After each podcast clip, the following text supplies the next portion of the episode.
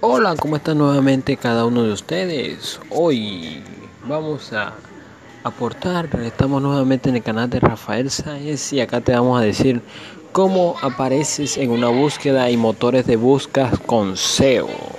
Es algo interesante este tema y arranquemos. SEO, SEN, SEO.sen suena más o menos parecido. Por eso es fácil pensar que son lo mismo.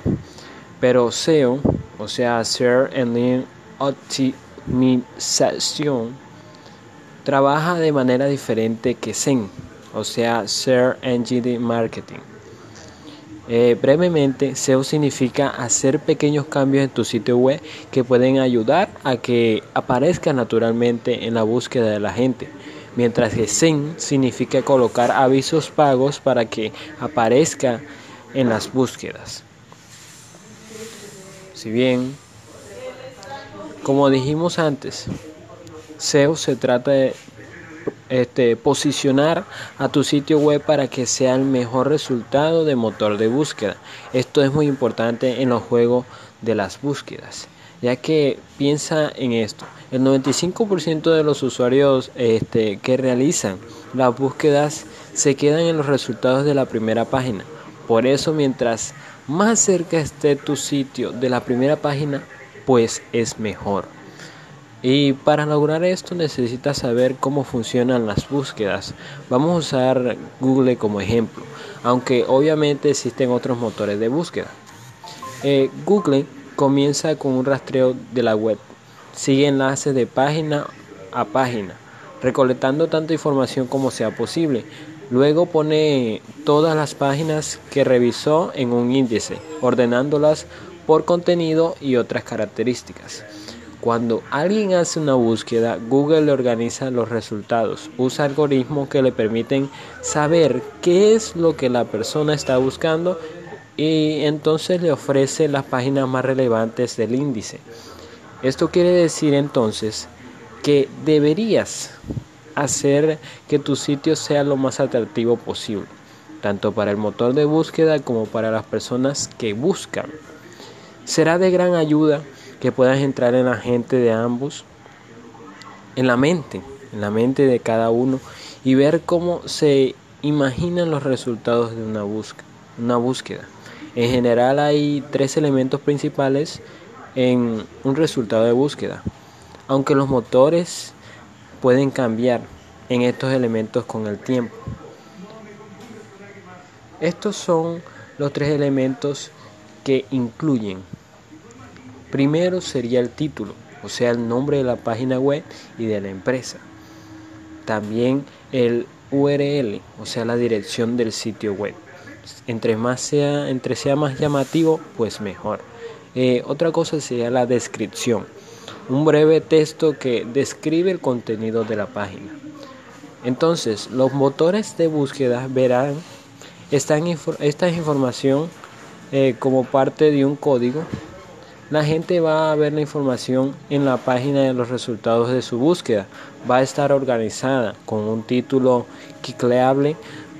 en color y un URL como los motores de búsqueda y las personas ven los resultados de manera diferente. Debes preparar tu sitio de forma distinta para cada uno de ellos.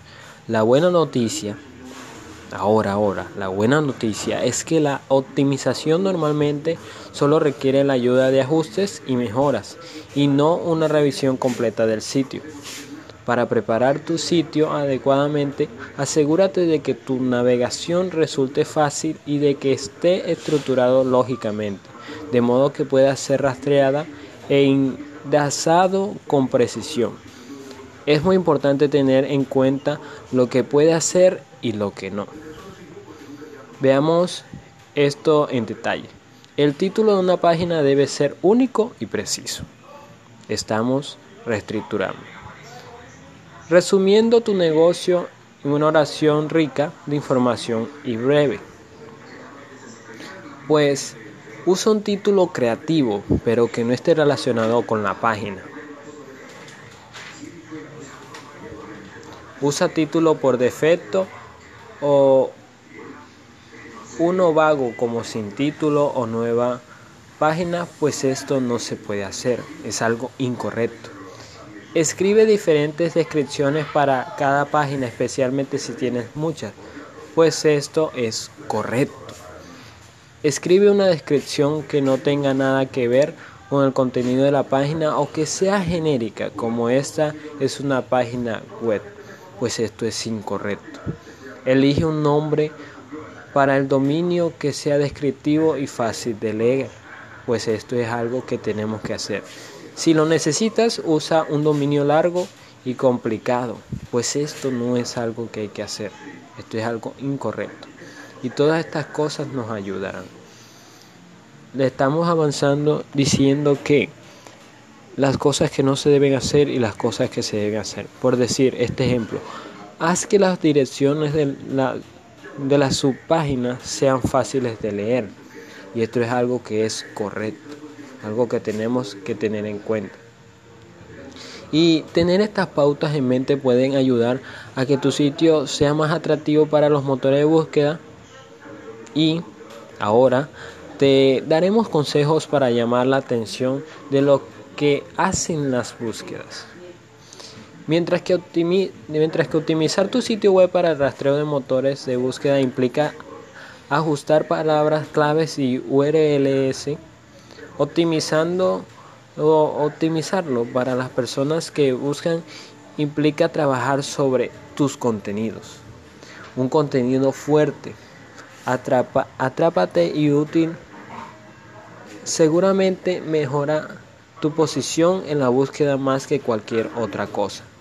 A la gente le encanta compartir contenido a través de las redes sociales, blogs, email, eh, etcétera. Toda esta todo ese boca a boca o orgánico puede ayudar a que recibas más visitas.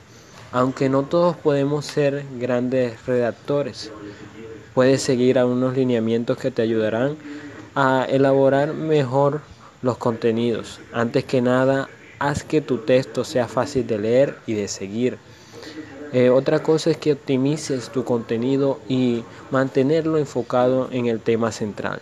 Divídelo en párrafos cortos con una lógica simple para ayudar a la gente que encuentre más rápido lo que busca. También presta atención en tus imágenes.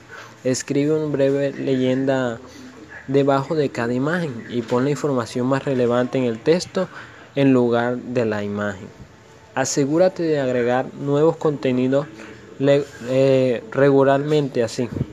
Tus seguidores van a volver a entrar y entrarán nuevas visitas. Entonces hagámoslo. Piensa en la portada de tu sitio web o en la página de inicio. Y tienes que hacerte esta pregunta. ¿Qué contenido hay en la página? Otra pregunta que deberíamos hacernos es cuáles son algunas de las palabras claves. Ahora intenta Intenta escribir un título y una descripción de tu página optimizada para una búsqueda pero exitosa.